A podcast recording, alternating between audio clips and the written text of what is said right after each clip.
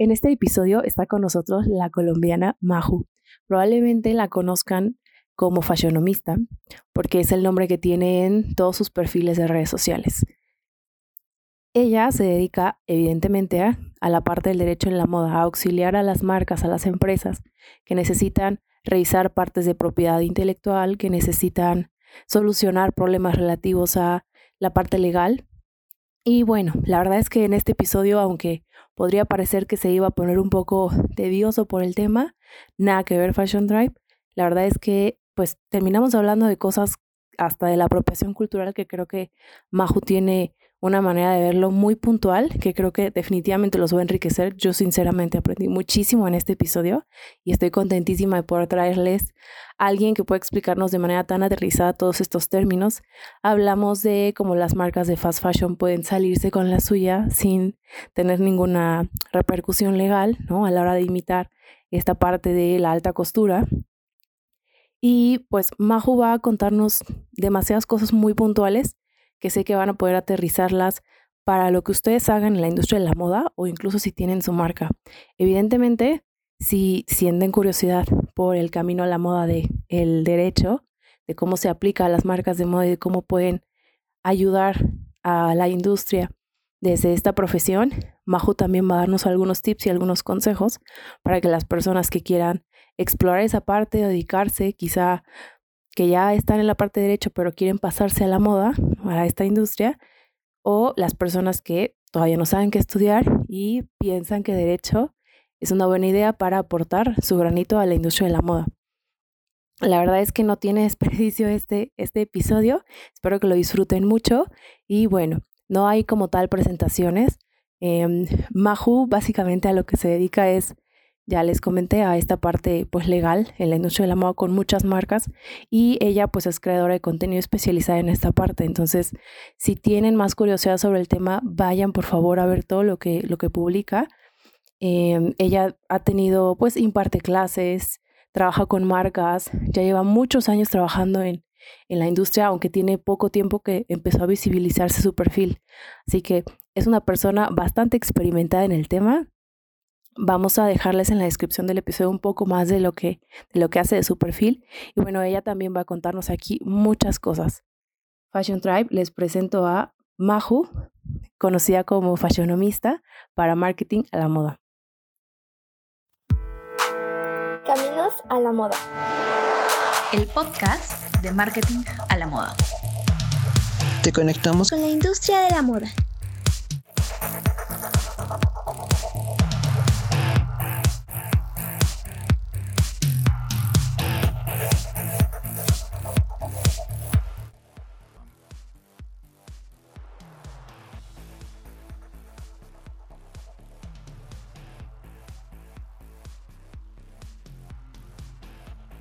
Majo, cuéntanos un poco sobre tu camino a la moda.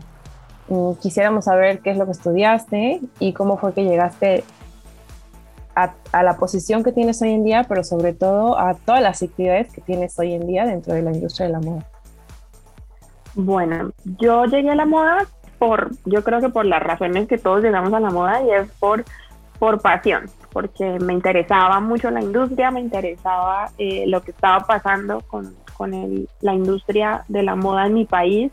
Y adicional pues era, era un tema que, que, me llamaba mucho la atención, ver cómo la moda comunica, cómo la moda se va transformando, entonces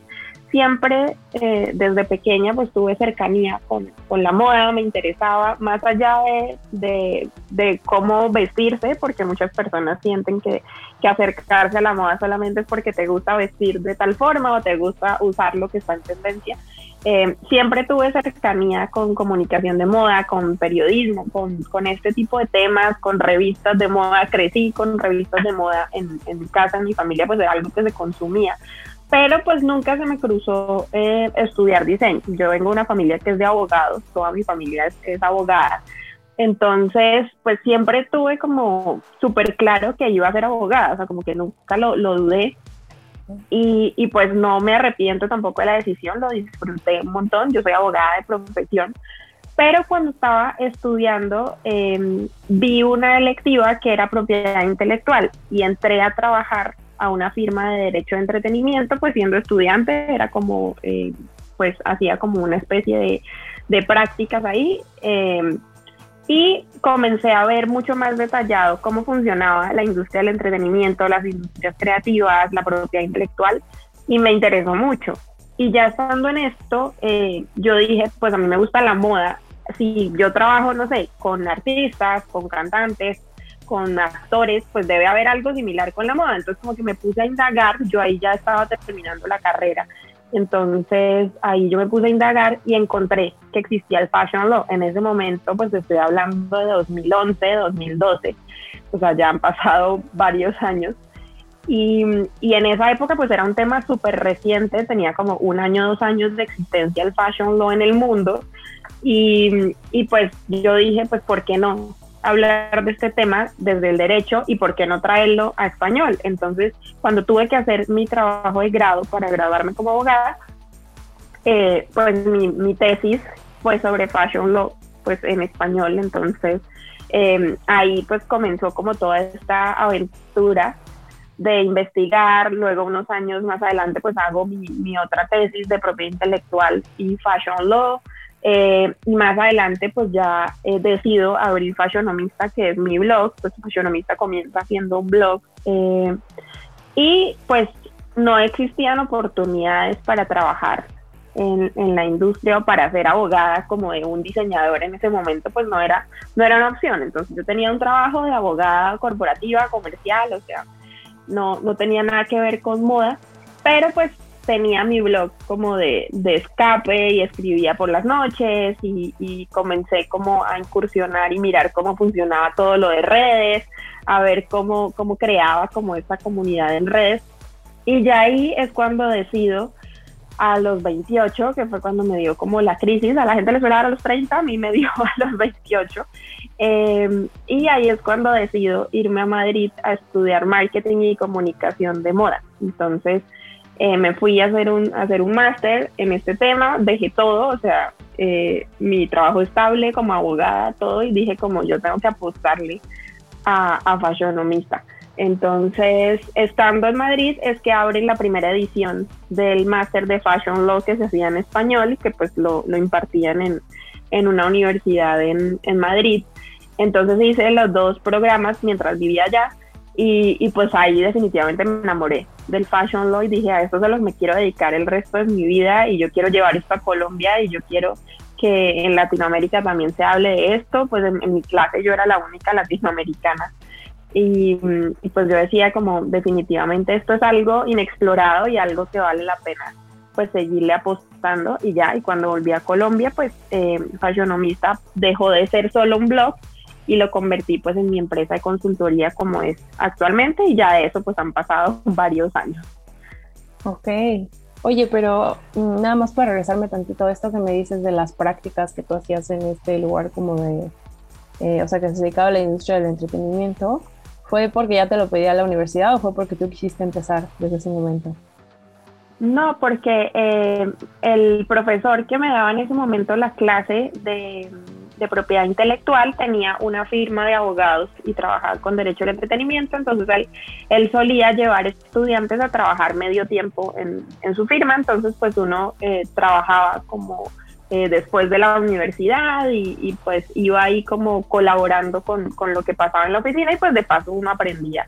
en el tema. Entonces, eh, igual ahí no duré mucho tiempo, pero sí me ayudó como para darme cuenta en la práctica cómo funcionaba la industria del entretenimiento y la propiedad intelectual, que pues es a lo que me dedico actualmente. Pero, ah, ok, no, te lo pregunto para saber, o sea, si fue algo que comenzaste a hacer porque lo necesitabas hacer por la escuela o porque tú quisiste hacerlo, ¿no? Que sobre todo, eh, o sea, a lo largo de las entrevistas igual nos hemos dado cuenta que ese factor de comenzar entre más pronto se pueda, aunque no sea obligatorio por la escuela, a ver si de verdad es lo que te gusta o por dónde puedes entrar a la industria que tú quieras, en la profesión que tú escogiste, pues hemos visto que ha sido algo, importante, entonces por eso te lo, te lo preguntaba. Mm, cuando tú empiezas a ver la parte de fashionista, ¿cuáles fueron los obstáculos que te fueron presentando, ¿no? como las piedritas que tuviste que ir brincando? Bueno, pues en primer lugar, obviamente, como abogada, pues a ti te, te imponen como un deber ser y como el camino a seguir es tal, entonces como que ya, ya hay algo preestablecido para los abogados, o sea, como que la profesión misma está ya muy predeterminada. Sin embargo, pues decir como voy a abrir un blog para hablar de moda y para hablar de derecho de la moda, pues era algo completamente eh, loco en, su momento y que nadie entendía, o sea, que mis compañeros y mis amigos y, la gente con la que trabajaba era como, eh, ella está loca, o sea, como porque creo un blog para hablar de eso, nadie la va a leer, o sea, como, como eso no tiene nada. Y pues el primer obstáculo sin duda es como romper ese, ese miedo y romper ese ese obstáculo de, decir me quiero arriesgar y, qué pasa si lo hago. Y pues lo peor que podía pasar era que nadie leyera mi blog y que definitivamente me tocara cerrarlo a los seis meses porque pues me estaba leyendo mi mamá y ya está. Entonces eh, pues creo que que más allá de, eso, creo que sin duda para cualquier proyecto que uno tenga, sea creativo o no, el primer obstáculo siempre va a ser tomar la decisión y pensar como qué pasaría si o qué, qué me espera, o sea, qué es lo peor que puede pasar. Entonces, entonces creo que ese fue sin duda el primer obstáculo y ya más adelante cuando comienzo como ya a incursionar más en esto, pues entrar a la industria de la moda, porque yo entré como blogger cuando le empiezan a abrir las puertas a las bloggers a cubrir como prensa, entonces yo comencé a asistir a, ferias, como en el caso colombiano, Colombia Moda, que es una de las más grandes, como blogger de moda, y pues las bloggers normalmente pues eran estas... Eh, chicas de estilo de vida, que te enseñan cómo vestirte, que te dan tips de tendencias. Y pues yo estaba como en otro rubro súper distinto y yo tenía otro interés en la industria y yo quería cubrir algo, algo distinto. Entonces pues comenzar a, venderle a las, a las empresas y comenzar a venderle a, pues, a los organizadores de estas ferias y decirles como yo también puedo ir dentro del equipo de prensa, yo también tengo algo que aportar, yo también podría decir algo y podría vender algo como desde y comunicar algo desde lo que yo hago y desde lo que yo sé y lo que yo he estudiado. Entonces, como que comenzar a abrir puertas, eh, pues nunca es fácil. Entonces, pero siento que es, es romper miedos y decir como em, derribando como estos, estos obstáculos poco a poco. Y pues afortunadamente también me he cruzado con personas maravillosas que le han dado muy buena acogida al tema, que lo han recibido muy bien. Entonces siento que eso también me ha ayudado mucho, pues no puedo decir como yo fui contra todo el mundo y pues era la más disruptiva de, de, todo el país, pues no tampoco. Pero, pero realmente sí eh, siento que aliarse con las personas en el momento eh, que es trabajar en equipo, comenzar como a hacer estas colaboraciones, siento que sí ha sido como parte del camino. Y pues desde el punto del, derecho, eh, obviamente encontrarte y cruzarte con abogados tradicionales que no entienden qué es lo que haces, que, que minimizan lo que tú haces porque ven la industria de la moda como algo superficial, como algo banal, como algo pues que no es tan serio para un abogado formado y entonces pues ¿por qué estás trabajando en una industria así? Entonces como comenzar a mostrarles con hechos y decir de verdad es una necesidad insatisfecha es algo que hasta el momento pues nadie le había eh, preocupado qué pasaba con los aspectos legales de la industria de la moda. O sea, era un tema que sí todos contrataban abogados, sí todos registraban sus marcas, sí todos tenían abogados para hacer sus contratos, y eso, eso no, no me lo inventé yo ni se lo inventó Susan Scafidi en Nueva York. Pero, pero pues eso, esa necesidad sí estaba siendo como em, insatisfecha de alguna manera, o sea, como que estaba ese vacío de alguien que te hablara a ti el mismo idioma o alguien que entendiera de verdad la industria desde adentro. Y siento que el fashion lo es un poco esto, es como conectar eh, los, dos, los dos temas, conectar las dos industrias. No, nunca hubiera imaginado que entre, el, o sea, dentro del mismo rubro de abogados,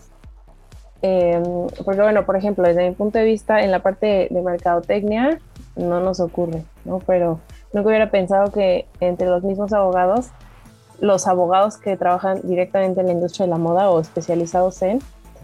fueran vistos como algo, eh, sí, como lo que tú dices, ¿no? Como, pues no sé si decir como de segunda categoría o como menos importante, menos eh, menos relevante, ¿no? Cuando siento que mm, a pesar de que lo puedan ver como una industria banal, es una industria que mueve muchísimo dinero y demasiados empleos hoy en día en Latinoamérica y a nivel mundial. Es que creo que juega un papel importante, eh, pues por lo menos en esta profesión, y es el ego de los abogados. Entonces tú también pues tienes que lidiar con muchos egos y, y, con muchas personas pues que creen que lo que ellos hacen pues es único o que todos deberían hacerlo de, de la forma en la que lo hacen ciertas personas porque son más reconocidas o son firmas de abogados mucho más grandes. Entonces, pues sí es un tema también de egos y por eso digo que, que ha sido reconfortante y satisfactorio como en el proceso mostrarles también a esos abogados tradicionales que sí puedes hacer las cosas de otra manera y que puedes comunicar de otra forma y que no tienes que ser eh, tan cuadriculada como te enseñan a hacer o como suelen pensar que los abogados son. Entonces, pues sí, es como, como, y también es algo generacional, yo creo. Claro, sí, puede ser. Oye, y para, em, en la parte de consultorías, ¿no? lo que has hecho con Fashionomista, me gustaría que nos contaras em, como alguna anécdota o algún acontecimiento que te hizo decir, esto que estoy haciendo es lo que tengo que hacer, ¿no? que te confirmó que estabas en el lugar correcto y que te dio mucha satisfacción por lo que estabas aportándole a la industria. Bueno, yo creo que cuando comencé a tratar temas em, de apropiación cultural, porque lo comencé a trabajar desde em, pues desde comunicar a través de redes sobre este tema, e informar sobre este tema, pero cuando ya personas que directamente trabajan, diseñadores que trabajan con artesanos, pues llegan a ti a decirte, de verdad, yo no quiero aprovecharme de los artesanos, yo no había pensado como en ese escenario, yo quiero hacer las cosas eh, de la mejor manera. Entonces como que cuando buscan en ti el, el apoyo para ese tipo de proyectos, pues siento que es de verdad súper satisfactorio sentir que le estás aportando algo y que estás también ayudando a, a que un trabajo que ya se ha venido haciendo por muchísimos años, pues de verdad sea respetado, o sea, y que de verdad los diseñadores cada vez afortunadamente son un poco más conscientes de, de la importancia que tiene proteger este tipo de, de, propiedad intelectual y proteger a sus artesanos y trabajar eh, en términos eh, que sean eh, ideales para los dos. Y otro, otro tema que también me, me, llena mucho es trabajar con emprendedores, porque la gran mayoría de, de, proyectos con los que yo trabajo son, son emprendedores y son diseñadores emergentes y son personas que están comenzando, que tienen como el sueño súper intacto o son estudiantes o, o se acaban de, de, graduar y tienen como su, su proyecto soñado. Entonces, creo que, que, trabajar con esos proyectos desde el comienzo y verlos cómo crecen y verlos eh, cumplir como esas metas, pues es, es, realmente pues muy bonito hacer parte del proyecto creativo y pues que vean en ti a un aliado y no a un obstáculo eh, dentro de su camino. Ok, ok. Oye, y sobre esta parte que me, eh, me platicabas ya un poco de los perfiles ¿no? de los abogados, de algunos rasgos que, que ellos tienen, eh, cuando se acercan contigo y te preguntan eh, como consejos para trabajar en el rubro en el que tú estás, ¿qué, ¿qué, consejos les das? En el sentido de qué habilidades crees que esta persona debería de tener, ¿no? O qué, en qué temas debería empezar a curiosear ya desde que está en la, en la preparatoria, por ejemplo, o incluso ya en la carrera de Derecho. Bueno, yo creo que el primer consejo es que se lo tomen en serio, o sea, que no que no vean la industria solamente como un campo más o un cliente más o un número más dentro de dentro de tu, tu lista de, de, clientes o tu lista de posibilidades, sino que de verdad vean la industria eh, con todo lo que tiene por aportar la industria y que vean eh, lo serio que hay, los empleos que se generan, el, todos los temas que hay en temas comerciales y negociales alrededor de, de, la industria de la moda. Siento que, que, es importantísimo pues tomárselo en serio, o sea, no, no verlo como algo más o algo que me puede generar eh, ingresos y entonces tengo uno que otro cliente con ese tema, entonces, sino siento que de verdad como apersonarse y ponerse en, en situación y, y, como sentir empatía también por, por, los creativos. Entonces creo que es, es importante explorar ese lado creativo que al final todos tenemos y que así eh, seamos abogados o ingenieros o arquitectos o la, profesión que tengamos, pues todos tenemos un lado creativo. Entonces siento que este tipo de, de, de áreas pues te ayuda o te obliga de alguna manera a explorar mucho más tu lado creativo y que entre más cercano lo tengas y entre más eh, desarrollado lo tengas, pues siento que va a ser mucho más fácil ese diálogo. Y por supuesto ser curiosos, mantenerse informados, saber qué está pasando en la industria, o como no limitarte únicamente a, al concepto y al texto y cómo lo aplico y, y como a la parte formal de, de una asesoría eh, de un abogado, porque pues como te decía anteriormente, pues una asesoría jurídica pues te la puede hacer cualquiera, o sea, como que una asesoría de hacer un contrato de registrar una marca, pues hay muchísima gente que te puede ayudar en eso. Pero siento que, que lo que tiene por aportar algo de esta, de esta, de, de esta especialidad es precisamente eso, es poder eh, conocer las necesidades, saber qué está pasando, darte cuenta y decir, no, pues es que tú podrías de pronto encaminarte por acá. O sea, como que la consultoría pues termina siendo también como, como algo cercano y no, y no solamente que tú ves a alguien a quien le vas a registrar la marca, pero pues al final no te interesa qué va a pasar o no te interesa eh, hasta dónde va a llegar con su marca o su proyecto, pues como que no te, no te involucra y yo siento que, que, ese es un valor agregado a los que trabajamos en esto y es que sí terminamos de alguna forma involucrados con nuestros clientes y con nuestros proyectos y, con, y con lo que hay al otro lado de, del cliente. Ok, me encanta. Eh, bueno, Majo, vamos a pasar ahora sí a temas como más densos, diría yo. Ya vamos a empezar con esta parte de las preguntas que te queremos hacer precisamente para que la escuche la audiencia que tenga algún proyecto, que quiere crear alguna marca o que ya la tiene. Entonces, bueno, mm, me gustaría que habláramos primero, que empezáramos abriendo con, em, cuéntanos cuáles son las últimas actualizaciones en materia de derecho de la moda en Latinoamérica, ¿no? como lo último que ha, que ha estado cambiando estos últimos años, estos últimos meses. Bueno, pues siento que eh, el derecho y las normas desafortunadamente van mucho más atrás de lo que va evolucionando la industria de la moda. O sea, en la industria de la moda ya estamos hablando de metaverso, ya estamos hablando de, un montón de, de, temas de tecnología, que por supuesto la norma y la ley pues nunca se imaginó que íbamos a llegar a, a estos escenarios. Entonces, en temas legales desafortunadamente vamos mucho más atrás entonces lo que nos toca a quienes trabajamos con estos temas pues es como reinterpretar y tomar lo que ya tenemos para adaptarlo a la situación o al momento en el que estamos viviendo. Entonces siento que no es tanto que estén surgiendo normas especializadas eh, para la industria de la moda, pero sí eh, pues cada vez más los abogados, las firmas, los legisladores pues se preocupan un poco por los temas que tienen que ver con la industria de la moda siento que están ya hablando, como es el caso puntual de México, que ya se está hablando de legislaciones de apropiación cultural, de revisar mucho más detalladamente estos temas y esto pues hace unos años no era, no, no pasaba, o sea, como que se, se dejaba ahí o se pasaba por alto y era una noticia más. Entonces siento que esos han sido avances en Latinoamérica, sin duda. Y todo el tema de publicidad digital, todo el tema de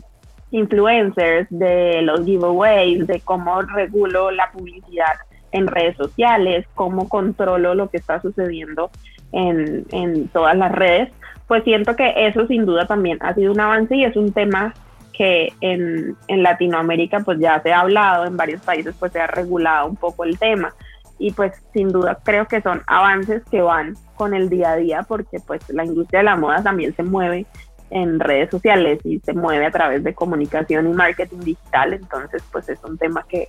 que hay que, que tratar y, y, desde el punto de vista legal pues también hay que hacerlo. Esto que dices de la parte de, de ir un poco retrasados en la legislación, eh, bueno, lo podemos ver con la parte de Europa, ¿no? Que ya están legislando cosas como la alojación, no sé así, como el alojamiento, perdón, de datos, ¿no? En ciertos lugares o como restricciones al respecto o sea, de datos ya que tienen que ver con servidores y, por ejemplo, en México, no sé, en Colombia, seguimos viendo y estamos muy verdes todavía en cosas como tan básicas, ¿no? Diría yo, como, em, como la privacidad de las bases de datos, ¿no? De cuando tú te registras en algún lado. Entonces, pues es verdad que vamos muy, muy, muy retrasados. Me parece que también en Europa es donde primero se va a legislar toda esta parte de metaverso, ¿no? Qué es lo que se puede y no se puede hacer o lo que sería prudente y no sería prudente hacer desde el marco legal. Eh, y me gustaría que me contaras cómo, cómo ves tú en Colombia esa parte. Eh, porque, bueno, por ejemplo, en México tú ves esa parte de la apropiación cultural, ¿no? Pero en Colombia, eh, al menos la percepción que tenemos nosotras del país en, en general, es que el gobierno tiene, bueno, sí presenta y de manera muy marcada como el apoyo a la industria. No sé cómo lo veas tú desde la parte legal, si hay algunas legislaciones específicas o si es más bien para la parte de, apoyos y dinámicas de convocatorias. Pues yo creo que el apoyo gubernamental puntualmente en Colombia sí se centra más que todo en, apoyos económicos, en, préstamos, en subsidios, en, en promover las industrias creativas. Venimos pues terminando un gobierno que su principal bandera pues fue la economía naranja. Eh, en la práctica pues tocaría ya entrar o sentarnos a, revisar y creo que eso daría para otro episodio. Eh, revisar al detalle pues hasta dónde se quedó en, en teoría y se quedó en la propuesta y, y en la práctica pues no, no lo vemos tanto o no, o no lo materializamos tanto. Pero siento que en, en temas de subsidios económicos, de promover la, la, industria y promover industrias creativas, y pues la moda hace parte de las industrias creativas, siento que sí ha sido una, una gran ventana el tema de promover la internacionalización en Colombia ahora se está, apostando mucho por las ferias internacionales, por la exportación, se está promoviendo muchísimo la exportación de manufacturas, la exportación de, de textiles. Entonces, esto pues sin duda ayuda a la industria de la moda. Siento que en temas puntuales como la apropiación cultural siempre yo de hecho pongo en mis clases de ejemplo a México porque siento que ustedes van mucho más adelantados que nosotros eh, en, estas legislaciones y en este y en estos controles debido obviamente a la cantidad de casos que han tenido que, vivir desafortunadamente. Pero pues acá también eh, poco a poco se han ido involucrando a las comunidades artesanales, tenemos instituciones como Artesanías de Colombia o en el caso pues de propiedad intelectual se hacen campañas constantemente con las comunidades artesanas para que ellos registren sus marcas, tienen unas tarifas especiales si haces parte como de estas comunidades artesanales. O sea, promueven mucho que, los artesanos también protejan su propiedad intelectual. Entonces, eh, pues es como, como el tema más educativo y más de informativo que, que de pronto la norma o la ley específica como de pronto sí la tienen en México. Ok, oye, y para la parte de apropiación cultural que ya estamos mencionando, cuando los diseñadores se acercan contigo y no quieren como caer en este tipo de, situaciones, ¿qué les recomiendas tú para evitar la parte de, pues, de estas situaciones de apropiación cultural, tanto a ellos desde su parte como diseñadores, como para estas comunidades que ya mencionaste de artesanos? Bueno, yo creo que el primer eh, mensaje que yo siempre les quiero dar a los, a los diseñadores, sean clientes míos o no, es que se quiten ese chip de pensar que el diseñador es el salvador del artesano y que el diseñador le está haciendo un favor al artesano y que gracias a él es que va a, ver el mundo, sus artesanías y que gracias a, él es que es que va a, llegar a otros países. Y bueno, o sea, como, como ese, ese punto de vista de, El Salvador blanco y, el, y, este, y este punto de, conquistador un poco que, nos quedó como marcado. Entonces creo que el primer, el primer punto para un diseñador si quiere trabajar con comunidades indígenas o con comunidades artesanales, pues es quitarte ese, esa idea que tú los estás salvando y que tú les estás haciendo un favor. O sea, realmente Acá lo que importa es hablar de términos de colaboración, buscar la manera como eh, llegamos a un punto medio, cómo respeto eh, el trabajo del artesano, cómo lo dignifico, cómo le doy un, pago justo, cómo, pago realmente eh, por su trabajo, porque pues al final ellos no son empleados míos, o sea, así yo les esté pidiendo de alguna manera que, que hagan una intervención en mis diseños o que hagamos un, un trabajo colaborativo, pues yo no puedo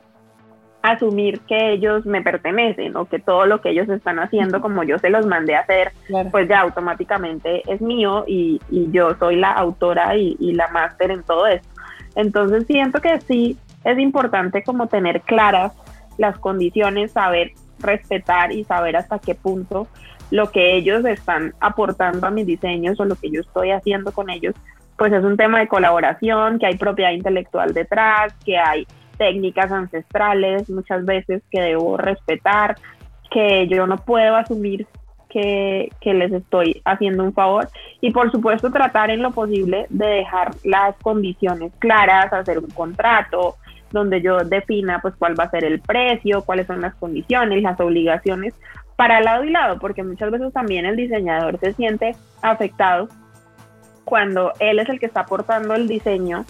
y resulta que las comunidades pues también terminan replicando este diseño y no tienen como un límite de exclusividad, por decirlo así. Entonces, entonces muchas veces pues también hay, afectaciones para el lado eh, creativo del diseñador. Entonces siento que es, y mantenerlos informados y decirles, vea lo que está pasando con su, con su creación, usted, o sea, que de verdad sea un tema de colaboración. Y no solamente yo voy, trabajo con ellos, me tomo cinco fotos, me disfrazo, los meto en mi catálogo porque se va a ver súper humano y súper social y, va a quedar divino en temas de, mercadeo, pero, pero pues al final eh, no me interesa lo que pasa con ellos, no me interesa su vida, no me interesa las condiciones en las que están trabajando, en las que están viviendo. Entonces pues siento que es como, como realmente trabajar con ellos y no que ellos sean como eh, un accesorio más dentro de, dentro de tu estrategia de mercadeo. Y para la parte de las comunidades, ¿cómo les aconsejas tú si es que hayan llegado contigo o cómo les aconsejarías ya desde eh, aquí, desde este formato del podcast, que protegieran su, vaya, su propiedad intelectual, su propiedad colectiva? Bueno, es importante, como les digo, que revisen muy bien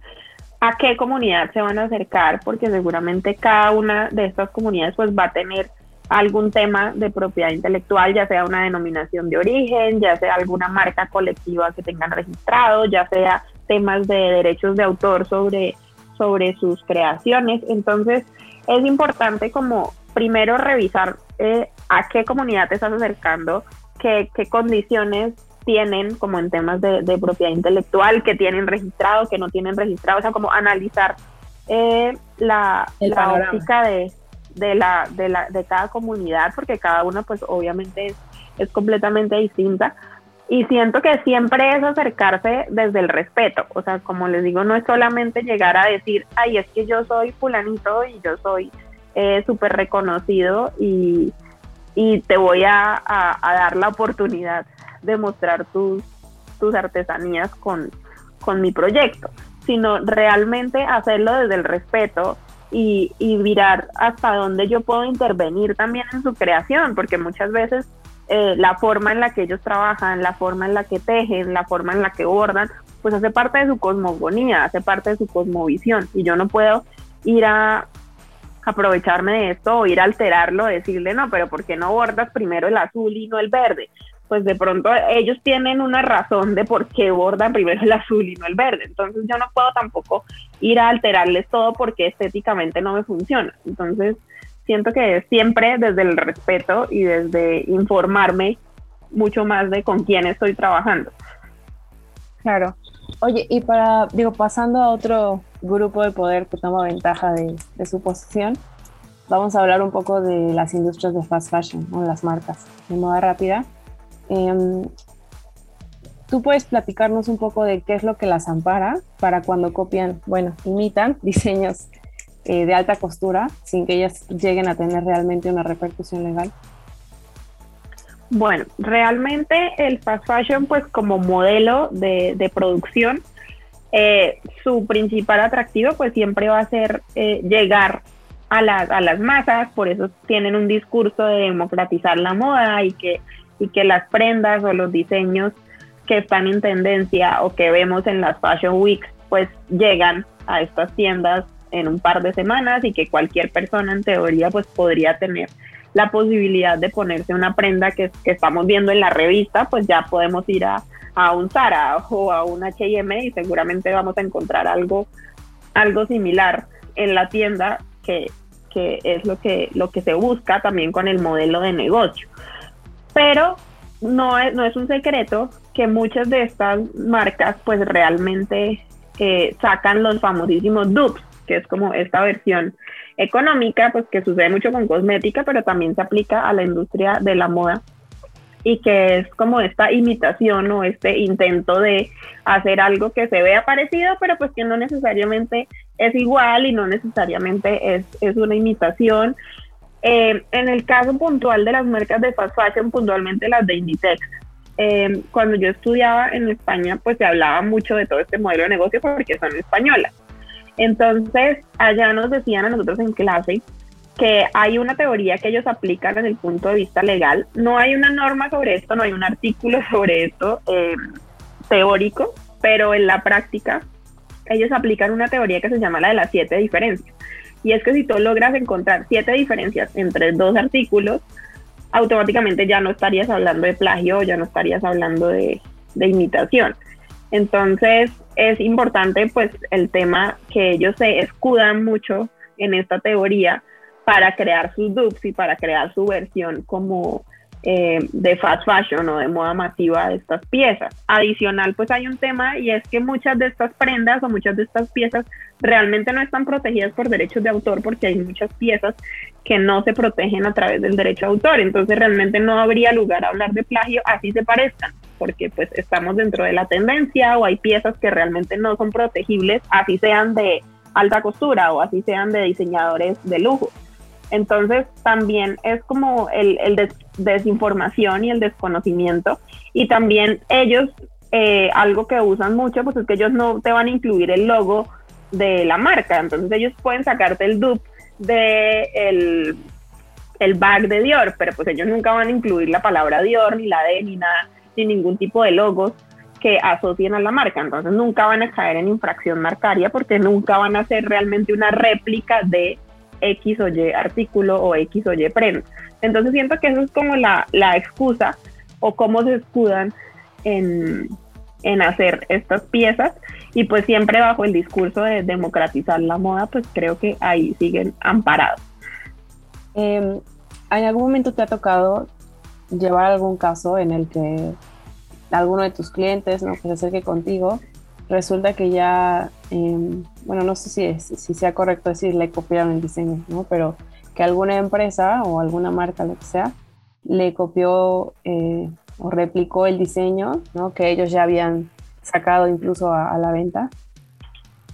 Sí, he tenido muchos casos de eso, eh, casos de, de, joyería,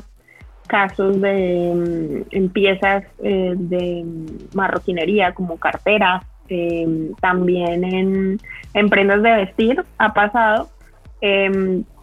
pero como te digo, muchas veces yo no puedo defender este tipo de, situaciones porque realmente no están protegidas, entonces yo no puedo salir a acusar que realmente hay un plagio cuando no, no lo hay. Entonces, em, un caso también que tuve hace un par de, de años, un tema de una ilustradora, que en una marca grande eh, tomaron sus ilustraciones sin permiso y las incluyeron como en unas camisetas y las estaban vendiendo en, unas camisetas y pues nunca eh, le pidieron autorización a la ilustradora, por supuesto nunca le pagaron nada a la ilustradora ni se trataba de un tema de colaboración con la ilustradora. Entonces eh, alguien que conocía el trabajo de ella pues encontró como en esta gran marca sus,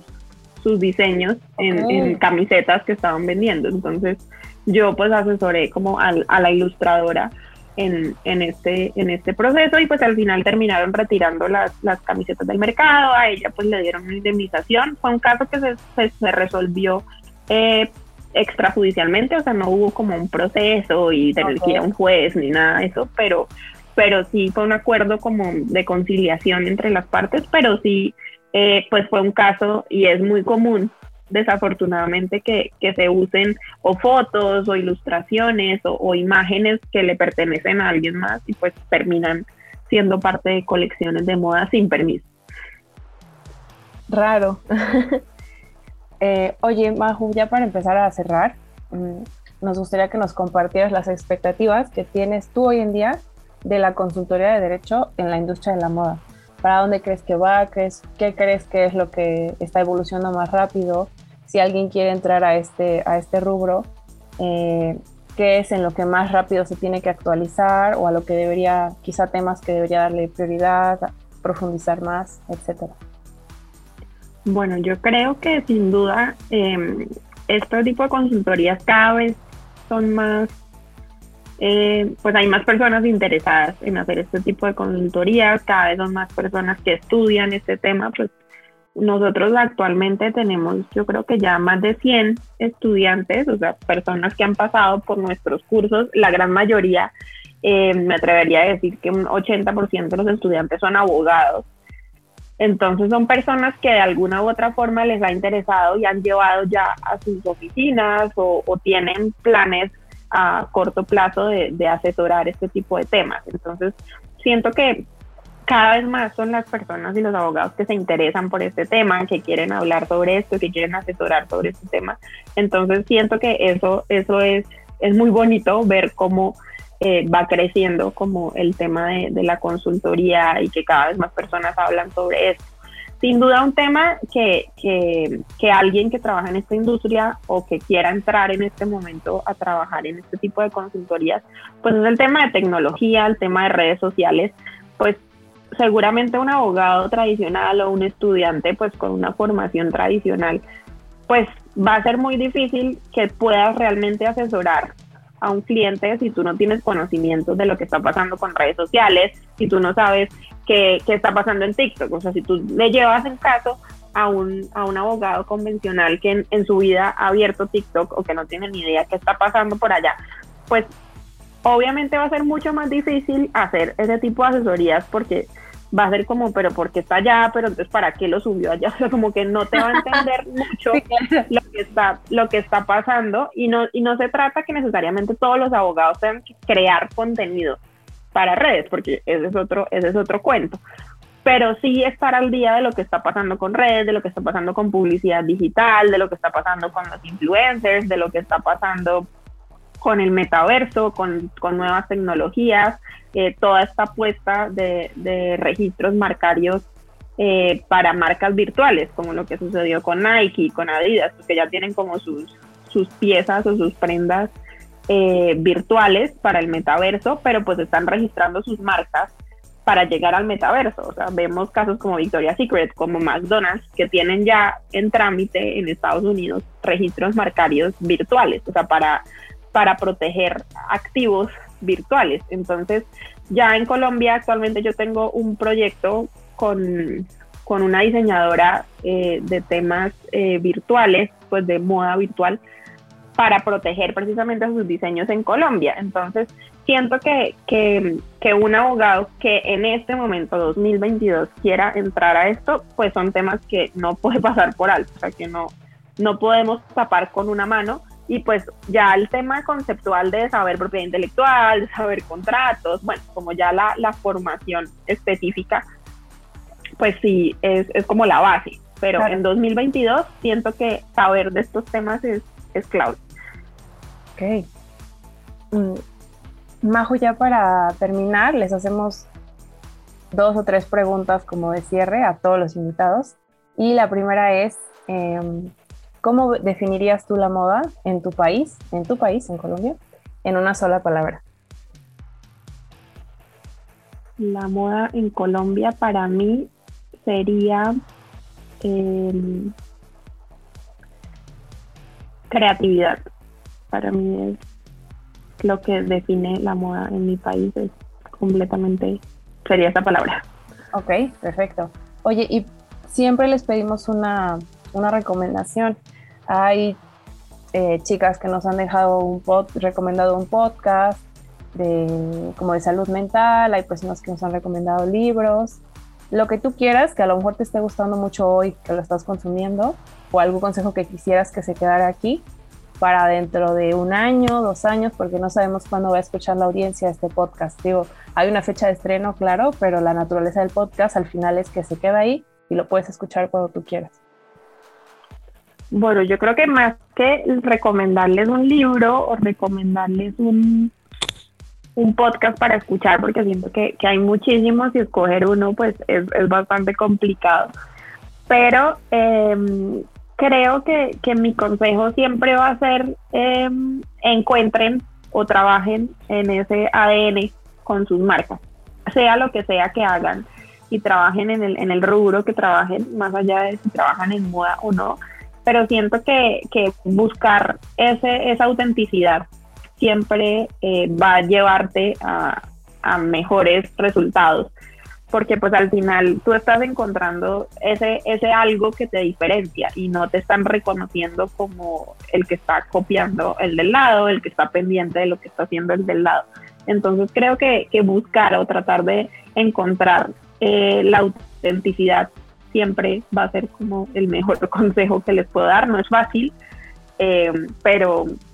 pero creo que sí, tratar de ser auténticos en todo lo que hacemos Majo, muchas gracias por el tiempo que nos regalaste. Yo creo que van a poder sacar varios insights muy valiosos de, la entrevista, desde alguien que está entrando a la industria hasta alguien que ya tiene su proyecto, su marca. Eh, puedes dejarnos tus redes, aunque vamos a poner los links para que las escuchen de una vez si te quieren buscar mientras están escuchando el episodio.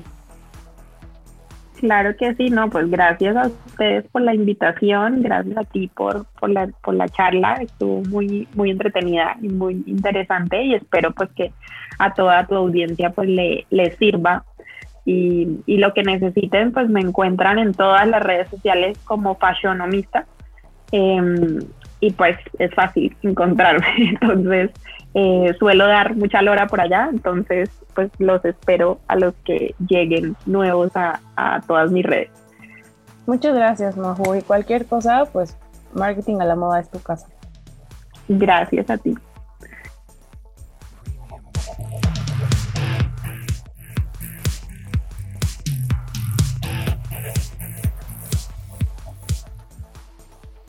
Hola Fashion Tribe, ¿qué hay? Oigan, este es un anuncio especial que queremos difundir por todos los canales, así que el podcast también lo vamos a ocupar para esto. Estamos organizando una convocatoria para que se registren las personas que piensen que pueden transmitir su conocimiento y empaquetarlo en un curso. Esto es para los cursos de verano que vamos a estar mm, promocionando a partir de junio aproximadamente. Entonces, ya está la convocatoria en el sitio web. Ya también lanzamos un post en Instagram. Así que es hora de que vayan a ver si pueden aplicar. La verdad es que el formulario de aplicación es increíblemente sencillo. El punto es que ustedes sepan que pueden aportar conocimiento de valor a la industria. No importa el rubro que sea, vamos a revisar todas las solicitudes, todas las aplicaciones, porque lo que queremos es, ya saben, como ya lo pusimos en la convocatoria y lo hemos dicho muchas veces, queremos hacer accesible el conocimiento de la industria de la moda necesario para sobrevivir en la industria de la moda para toda Latinoamérica. Entonces, estos cursos se van a estar dando a nivel LATAM, no es necesario que sean mexicanos para tomarlos, ni que sean mexicanos para impartirlos. Así que vayan a la página web marketingalamoda.com para revisar ya la convocatoria. Nos vemos allá.